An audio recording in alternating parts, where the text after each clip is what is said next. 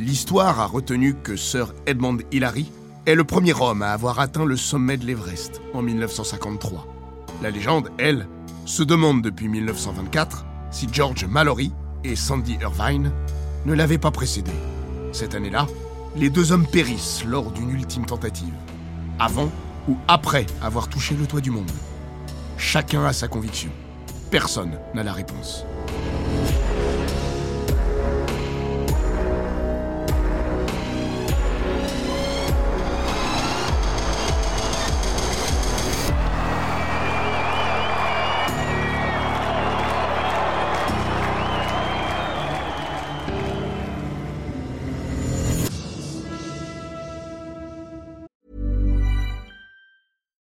Comes to your finances, you think you've done it all. You've saved, you've researched, and you've invested all that you can. Now it's time to take those investments to the next level by using the brand behind every great investor, Yahoo Finance. As America's number one finance destination, Yahoo Finance has everything you need, whether you're a seasoned trader or just dipping your toes into the market. Join the millions of investors who trust Yahoo Finance to guide them on their financial journey. For comprehensive financial news and analysis, visit yahoofinance.com, the number one financial destination, yahoofinance.com. Bienvenue dans Les Grands Récits, le podcast d'Eurosport qui vous plonge dans la folle histoire du sport, entre pages de légendes, souvenirs enfouis et histoires méconnues. Dans l'épisode d'aujourd'hui, nous revenons sur le mystère du XXe siècle. Qui est le premier homme à avoir gravi le plus haut sommet du monde, l'Everest J'ai attaché mes crampons à mon sac. Je me suis levé, j'ai mis le sac et j'ai commencé à grimper dans un petit coin. Puis à ma gauche, du coin de l'œil, j'ai aperçu un morceau de tissu bleu et jaune flottant au vent, niché derrière un rocher. J'ai pensé, je ferais mieux d'aller regarder ça. Tout ce qui ne faisait pas partie du paysage naturel valait le coup d'œil. Quand je suis arrivé sur le site, j'ai pu voir que le tissu était probablement un morceau de tente qui avait été déchiré par le vent et soufflé ici, où il s'est immobilisé dans le creux derrière le rocher. C'est un truc moderne, du nylon. J'ai pas été surpris. Il y a beaucoup de tentes abandonnées sur l'Everest, et le vent les déchire. Mais alors que je me tenais là, j'ai soigneusement scanné la montagne, à droite et à gauche. Je portais mes lunettes noires de vue, donc je voyais très bien. En regardant à droite, j'ai aperçu une tache blanche, à une centaine de mètres environ. J'ai tout de suite su qu'il y avait quelque chose d'inhabituel, à cause de la couleur. C'était pas le blanc brillant de la neige reflétant le soleil. C'était pas le blanc des morceaux de quartz et de calcite qui surgissent ici et là sur la face nord de l'Everest. Il avait une sorte d'aspect mat, absorbant la lumière, comme le marbre. Je me suis approché. J'ai vu un pied nu, collé en l'air, talon vers le haut, les orteils pointés vers le bas. À ce moment-là, j'ai su que j'avais trouvé un corps humain. Puis quand je me suis approché encore plus, j'ai pu voir sur les vêtements en lambeaux que c'était pas le corps d'un grimpeur moderne. Ce corps était là depuis très longtemps. George Mallory ne pense qu'à ça. L'Everest est devenu son obsession.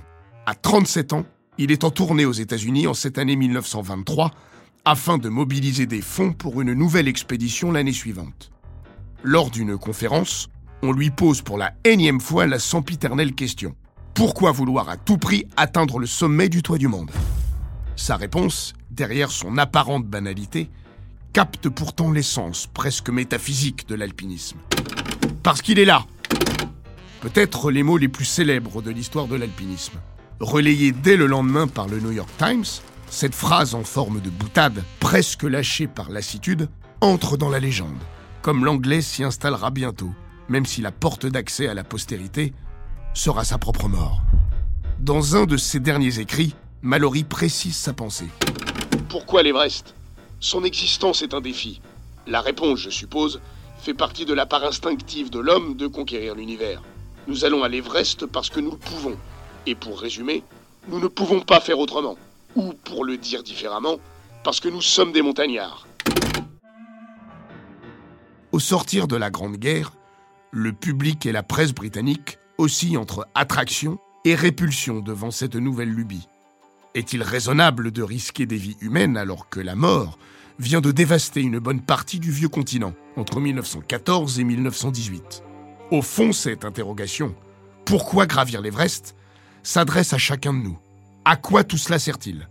Le colonel Sir Francis Youngesband, homme clé de la mise en place du comité Everest, apporte en 1920 sa propre version du futur parce qu'il est là de Mallory. Si l'on me demande à quoi il peut servir de gravir la plus haute montagne du monde, je réponds à rien du tout. Pas plus que de taper dans un ballon de football, de danser, de jouer du piano, d'écrire de la poésie ou de peindre un tableau. Mais s'il n'y a pas d'utilité à gravir le mont Everest, cela présente pourtant un intérêt considérable. Accomplir un tel exploit élèvera l'esprit humain.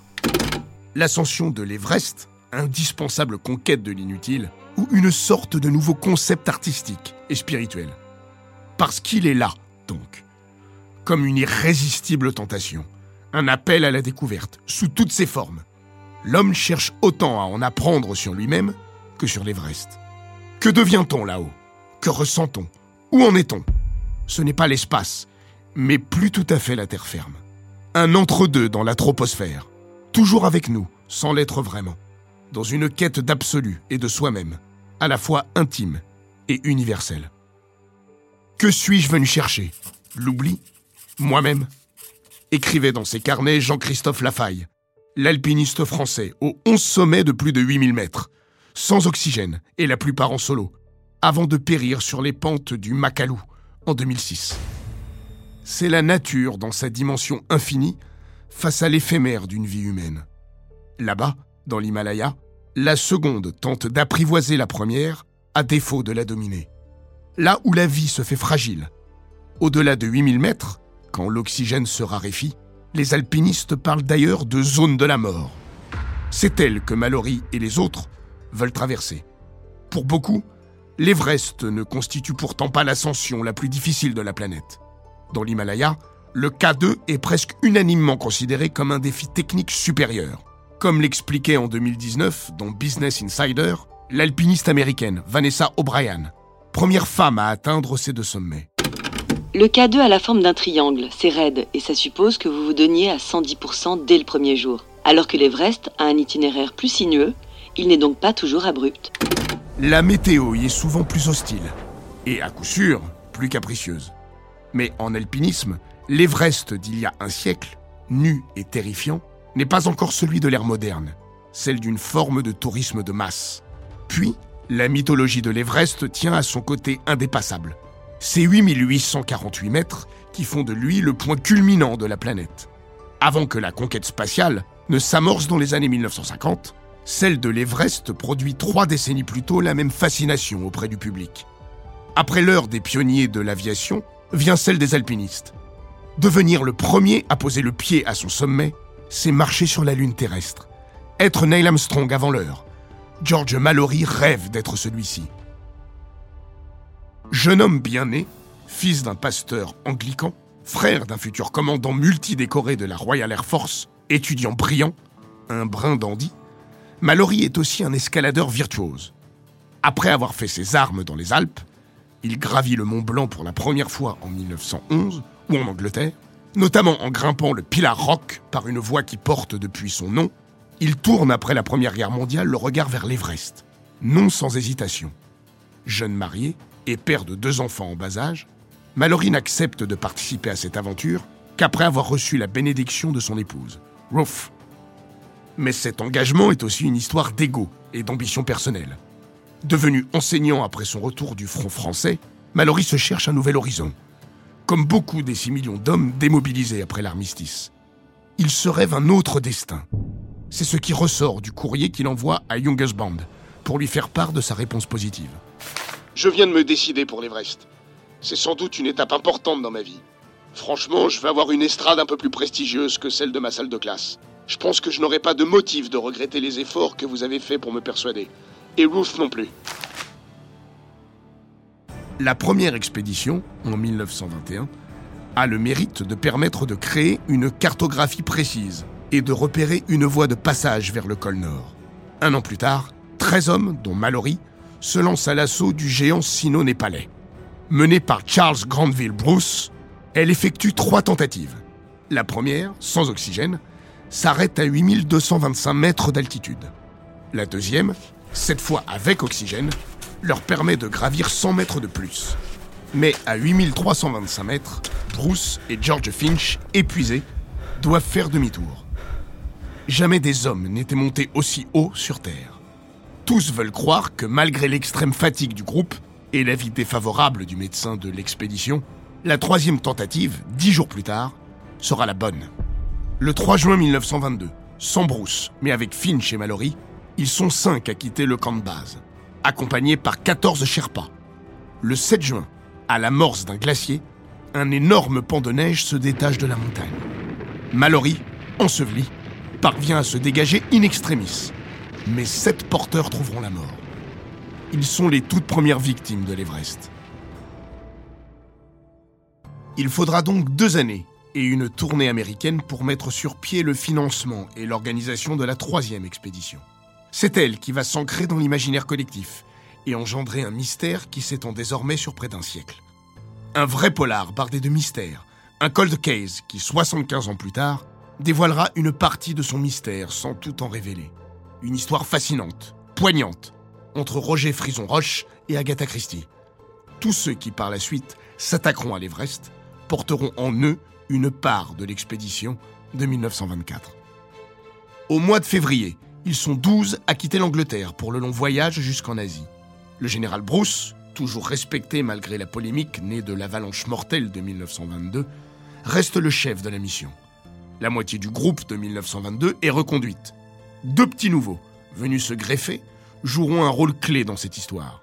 Le géologue et alpiniste Neil Odell et surtout le tout jeune Sandy Irvine. À 21 ans, cet étudiant, apprenti ingénieur, est un athlète accompli, mais un grimpeur inexpérimenté. Son truc, c'est plutôt l'aviron. Il est un des meilleurs rameurs de la prestigieuse université d'Oxford. Mais c'est aussi un bidouilleur hors pair, un petit génie de la mécanique et un esprit créatif. Devant la complexité et la diversité du matériel nécessaire à l'expédition, notamment tout ce qui touche à l'oxygène, dont il aura la charge, sa présence s'avère précieuse. Symboliquement, Irvine est aussi le seul à ne pas avoir connu les affres de la guerre. Il incarne l'après, une forme d'innocence et devient la mascotte du groupe. Le 26 avril, l'expédition arrive au monastère de Rongbuk, dernier village avant les pentes de l'Everest, à 5100 mètres. Le camp y est fixé. Le camp 2, à 6000 mètres, est atteint le 5 mai. Le camp 3, le 18. Le 21 mai, l'installation du camp 4, à 7000 mètres d'altitude, est achevée. C'est de ce point que débute l'ascension de l'Everest, à proprement parler. La première tentative est confiée à George Mallory et Geoffrey Bruce, la seconde à Edward Felix Norton, sous-chef de l'expédition, et Howard Somerville. Elles vont échouer toutes les deux. Le vendredi 6 juin, Mallory décide d'effectuer une nouvelle tentative et choisit Sandy Irvine pour l'accompagner. C'est la dernière chance. D'abord parce que l'ensemble du groupe et des porteurs sont épuisés. Tous ont perdu beaucoup de poids et Norton, souffrant de cécité neigeuse, perd la vue pendant 72 heures. Puis l'imminente mousson menace. L'optimisme n'est pas de mise quant à leur chance d'accéder au sommet, d'autant que les conditions ne sont pas bonnes. Mais personne n'envisage une seconde une issue dramatique. Le 8 juin, le duo britannique amorce la partie finale de l'ascension. Selon un mot laissé par Mallory à un porteur et adressé à Odell, ces tout derniers mots, on sait qu'ils ont quitté le camp 6 à 8 heures du matin. Noël Odell s'y rend à son tour pour leur servir de soutien aux besoins lors de la descente. Il sera le dernier à les voir vivants, à environ 240 mètres du sommet. À les apercevoir plutôt, comme il l'écrira dans son journal. À 12h50, j'ai vu M et I sur l'arête approchée de la base de la pyramide finale. Plus tard, il précisera Il y a eu une éclaircie, et toute l'arête somnitale et le pic final de l'Everest sont apparus.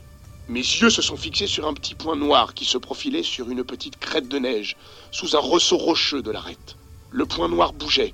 Un autre point noir est devenu visible et est monté dans la neige rejoindre l'autre sur la crête. Le premier s'est ensuite rapproché du grand ressaut de rocher et est sorti rapidement au sommet. Le second a fait de même. Puis cette vision fascinante s'est évanouie, enveloppée à nouveau de nuages. Pendant des décennies, beaucoup douteront de la fiabilité du témoignage et de la vision d'Odell. L'auteur canadien Wade Davis écrira en 2016 dans son livre Les soldats de l'Everest, qui retrace cette quête éperdue.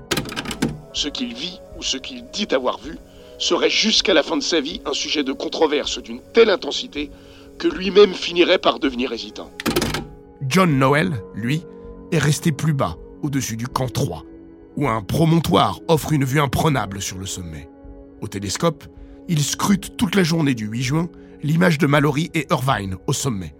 Il note dans son carnet Nous attendons maintenant des nouvelles de Mallory et Irvine, qui font aujourd'hui une autre tentative. Nous espérons tous qu'ils le fassent, car personne ne mérite davantage le sommet que Mallory, le seul parmi nous qui s'y attelle depuis trois ans. Mais ni Noël, ni personne ne les apercevra. Compte tenu de la couverture nuageuse et du brouillard l'après-midi, les chances de les voir étaient faibles. Au fil des heures, c'est la crainte de ne pas les revoir du tout qui va croître. Avant de retrouver le reste de la troupe, Odell laisse un mot à Mallory et Irvine au camp 6. Quand il y remonte deux jours plus tard, parti en quête de ses amis, il le trouvera au même endroit sous la tente. La fin des espoirs. Quand Odell redescend et annonce la nouvelle aux autres, c'est l'accablement pour tous, à l'image de Howard Somerwell. Mon ami et compagnon d'escalade, Mallory, dont l'esprit ne faisait qu'un avec moi, mort. Je trouve ça difficile à croire. Le groupe va quitter l'Himalaya orphelin de deux de ses éléments, dont sa figure la plus emblématique. Des années plus tard, Norton relate leur état d'esprit empreint de fatalisme, celui de toute cette génération, tant marquée par la boucherie de 14-18. Nous acceptions la perte de nos camarades avec cet esprit de rationalité que notre génération avait appris pendant la Grande Guerre. Nous ne nous sommes jamais laissés aller à ressasser morbidement l'irrévocable. Mais comme si souvent, la mort ici, dans notre parodie de campagne, avait prélevé les meilleurs. Il n'y aura entre les survivants ni commémoration collective, ni confidence. Juste la douleur intime et la pudeur de la mémoire de chacun. Neuf jours plus tard, toute l'Angleterre découvre en une des journaux la mort de George Mallory et Sandy Irvine. À l'échec s'ajoute la tragédie. Pour le Royaume-Uni, c'est un nouveau drame, douze ans après le naufrage du Titanic. De nature différente, les deux catastrophes ont été vécues comme des gifles par les Britanniques. Au-delà du rêve d'une poignée d'hommes, c'est aussi la grandeur d'un pays ayant perdu son statut de première puissance mondiale au profit du nouveau géant américain qui était en jeu à l'Everest. Symbole de cette plaie nationale, une cérémonie hommage est organisée à l'automne 1924 dans l'imposante cathédrale Saint-Paul de Londres, en présence du roi George V lui-même. Avec la mort de Mallory et Irvine, s'efface pour une longue période le rêve de la conquête de l'Everest. L'échec de cette expédition douche l'enthousiasme né après la guerre. Il faudra attendre 1933 pour qu'une nouvelle tentative soit effectuée, avant une autre en 1936 mais le comité Everest ne fera plus que vivoter jusqu'à sa dissolution à la fin des années 30.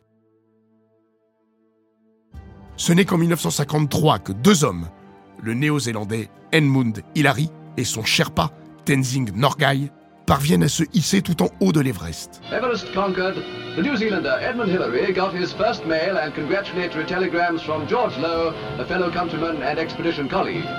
Us 35 miles from Kathmandu, capital of Nepal, Hillary and Tenzing were welcomed and congratulated by their fellow members of the expedition. Pour la petite histoire, s'ils ont parachevé leur exploit le 29 mai, l'annonce sera retardée de quelques jours, pour ne pas faire d'ombre au couronnement de la reine Elisabeth II le 2 juin, à Westminster. Hillary et Norgay, à jamais les premiers Officiellement, oui, mais avec un mais.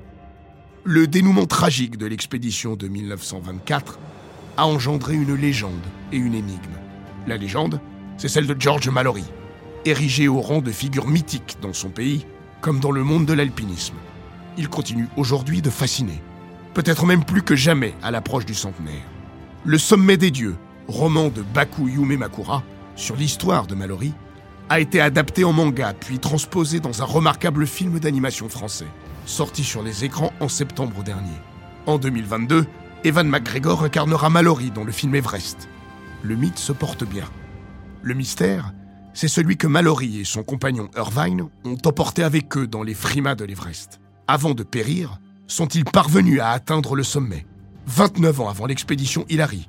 Par définition, rien ne peut affirmer ou confirmer cette hypothèse.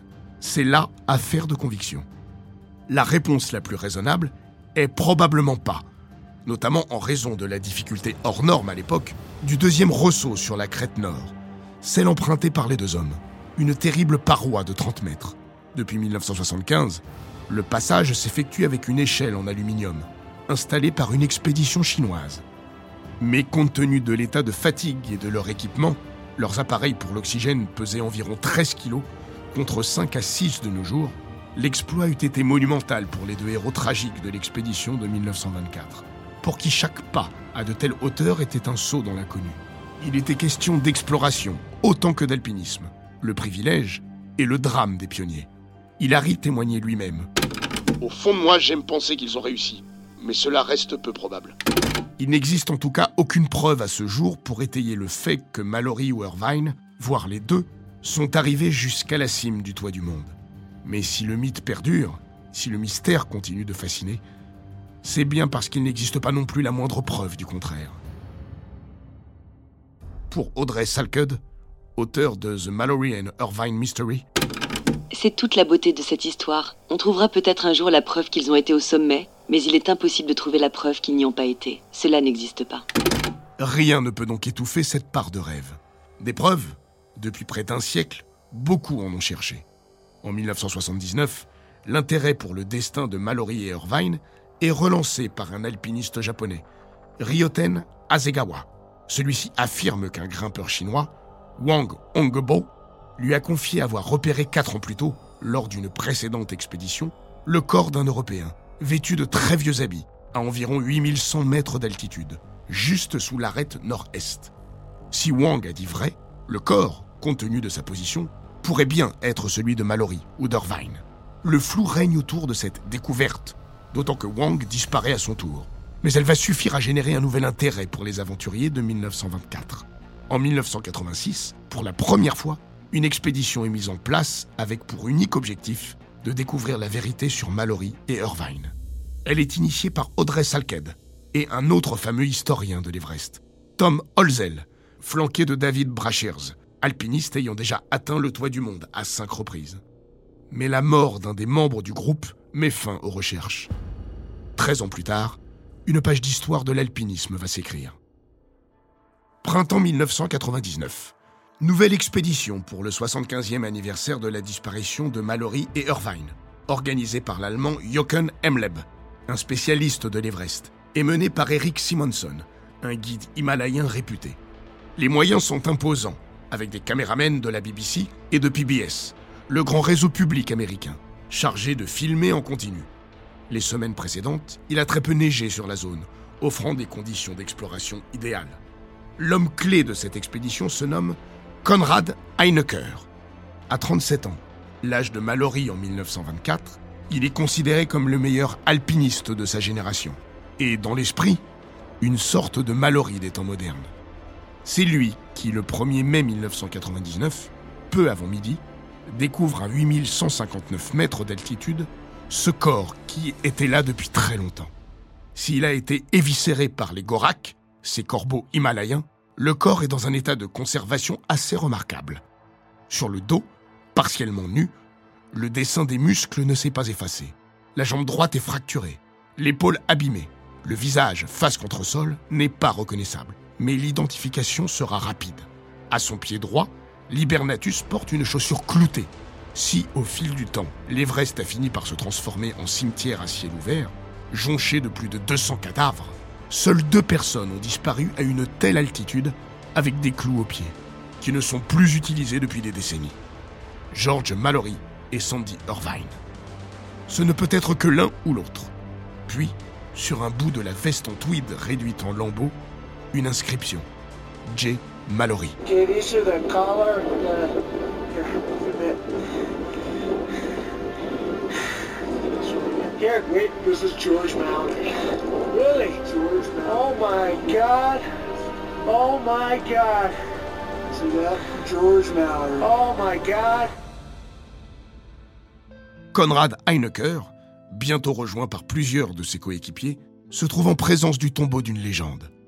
Il avouera avoir été étourdi en prenant conscience de faire face à l'histoire. Une expérience spirituelle. C'était un moment très singulier dans mon existence. Quelque chose qui n'arrive qu'une fois. Il semblait en paix avec lui-même. Ce fut un grand moment d'humilité. Mallory avait passé 75 ans ici. La crise de 29, l'arrivée d'Hitler au pouvoir, la Seconde Guerre mondiale, la guerre froide, les Trente Glorieuses, la chute du mur de Berlin. Ce siècle finissant avait défilé pendant que lui gisait là. Depuis sa mort, l'homme avait non seulement conquis l'Everest, mais aussi la Lune.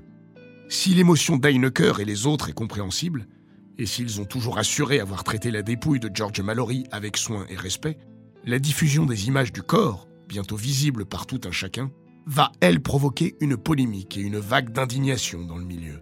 Certaines photos seront vendues à plus de 40 000 dollars. Il flotte un parfum de profanation que beaucoup ne digèrent pas, à l'image de Sir Edmund Hillary, consterné de voir les photographies de ce personnage héroïque fourguées de cette façon.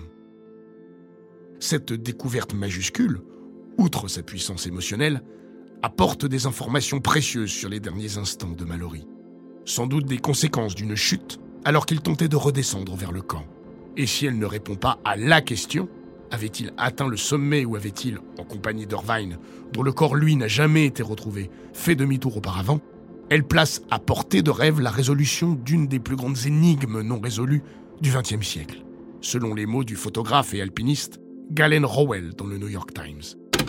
Elle est en partie résolue, et peut-être que d'ici une semaine ou deux, quand l'expédition reviendra, nous en saurons encore davantage. Ajoute Rowell. Mais à cette question, l'expédition de 1999 ne pourra apporter de réponse. Suivant en compagnie de son acolyte Dave Hahn les traces lointaines de Mallory et Irvine, Conrad Heinecke refusera d'ajouter du lyrisme à la légende. Sa conclusion, peut-être insatisfaisante mais sincère, sera Nous ne savons pas. Rien de ce qu'ils ont pu observer ne leur a permis de trancher dans le sens de la réussite ou de l'échec de la quête ultime de leurs prédécesseurs britanniques. Comme tout le monde, Heinecker s'est forgé sa conviction. Pour lui, Mallory et Irvine n'ont pu aller jusqu'au sommet, mais il n'a pas cherché à l'imposer comme une vérité. La clé de ce mystère tient peut-être dans un petit appareil photo, le Kodak Vest Pocket, que le groupe avait emporté afin de ramener au pays une preuve irréfutable de la réussite de l'expédition. Sans quoi, ils n'auraient eu que leur parole à offrir. Il n'a pas été retrouvé sur ou à proximité du corps de Mallory. C'est probablement Irvine qui l'avait afin de pouvoir photographier son camarade, qui des deux était le meilleur grimpeur et donc celui destiné à parcourir les derniers mètres. Des spécialistes affirment que même gelée depuis trois quarts de siècle, la pellicule aurait pu être exploitable. Encore une question sans réponse. En voici une autre. Où est passée la photo de Ruth? Mallory l'avait rangée dans sa veste et promis à son épouse de la déposer sur le toit du monde. Tous les témoins rescapés de l'expédition l'ont confirmé. Ils ne s'en séparaient jamais. Or, elle n'a pas été retrouvée dans les restes de sa veste. Est-ce parce que Mallory avait laissé l'image de Ruth à 8848 mètres d'altitude? Ou plus simplement parce que le vent et le temps l'avaient emporté. Ici, l'altitude n'est pas la seule à donner le vertige. Les hypothèses aussi provoquent le tournis. Si l'appareil photo était retrouvé, s'il contenait des clichés encore exploitables, si ces clichés prouvaient que Mallory et Irvine ont atteint le sommet, c'est l'histoire du toit du monde et celle de l'alpinisme qui s'en trouverait bouleversée. Même si, comme le rappelait souvent Edmond Hillary, En alpinisme, la réussite tient au fait de rentrer sain et sauf. Le Néo-Zélandais n'a pas tort. La conquête n'est pas un aller sans retour. Quand le président Kennedy fixera au début des années 60 l'objectif lunaire, il parlera dans son fameux discours de Houston d'envoyer un homme sur la Lune et le ramener sain et sauf. I believe that this nation should commit itself to achieving the goal before this decade is out of landing a man on the moon and returning him safely to the earth. La fin de la tirade n'est pas neutre. Sur ce point précis, l'expédition de 1924 n'est pas un mystère. Elle a échoué. Pour le reste, elle demeure donc un gigantesque point d'interrogation. Tant mieux, c'est tout son charme, sa force. L'alpinisme est d'abord affaire de questions, plus que de réponses. Sa puissance évocatrice, d'une manière générale, et l'histoire de Mallory et Irvine, en particulier, tient aux interrogations qu'elle laisse en suspens, tout là-haut. Petite nièce et biographe de Sandy Irvine, Julie Summers espérait d'ailleurs, dès 1999, lors de la découverte du corps de Mallory, que la montagne conserverait son secret. J'aime l'idée que cela reste un mystère éternel. Il y a un côté romantique qu'il ne faut pas perdre. Conrad Heinecker et ses acolytes ont résolu une part du mystère. Il est presque heureux qu'il ne l'ait pas complètement levé. La fascination vaut mieux que la vérité, laissant à chacun sa part de questionnement, de rêve et d'imaginaire. En cela, l'expédition de 1924, depuis maintenant près d'un siècle, porte en elle l'ADN de l'himalayisme, une quête d'absolu jamais achevée. Seule certitude, Mallory et Irvine ont tout fait pour atteindre le sommet, quitte à en payer le prix le plus fort, celui de leur vie. La conquête de l'Everest était d'abord, pour ces hommes, un état d'esprit, où le chemin importait au moins autant que la destination. Rick Millikan, petit-fils de Mallory, plaidait en 1999 lors de la découverte du corps de son grand-père. Je pense que nous devrions tous être d'accord pour convenir qu'il n'est pas essentiel de savoir qui fut le premier homme à atteindre le sommet. Dans Les soldats de l'Everest, Wade Davis résumait à merveille cette approche. Il est certain que rien n'aurait pu faire reculer Mallory. Il aurait continué, quitte à ne pas revenir, car pour lui, comme pour toute sa génération, la mort n'était qu'une barrière fragile que les hommes franchissaient en souriant et vaillamment chaque jour. Ils avaient si souvent vu la mort que la vie leur importait moins que le moment où ils se sentaient vivants. Voilà pourquoi, près d'un siècle plus tard, George Mallory et Sandy Irvine sont toujours aussi vivants. Leur secret aussi.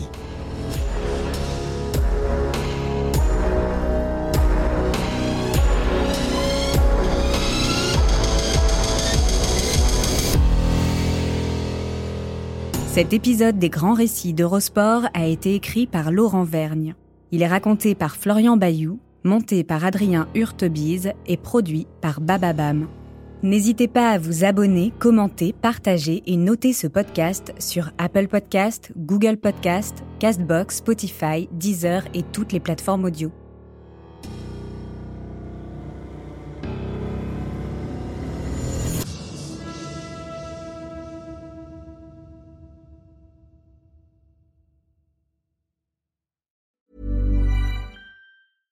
When it comes to your finances, you think you've done it all. You've saved, you've researched, and you've invested all that you can. Now it's time to take those investments to the next level by using the brand behind every great investor, Yahoo Finance. As America's number one finance destination, Yahoo Finance has everything you need, whether you're a seasoned trader or just dipping your toes into the market. Join the millions of investors who trust Yahoo Finance to guide them on their financial journey. For comprehensive financial news and analysis, visit yahoofinance.com, the number one financial destination, yahoofinance.com.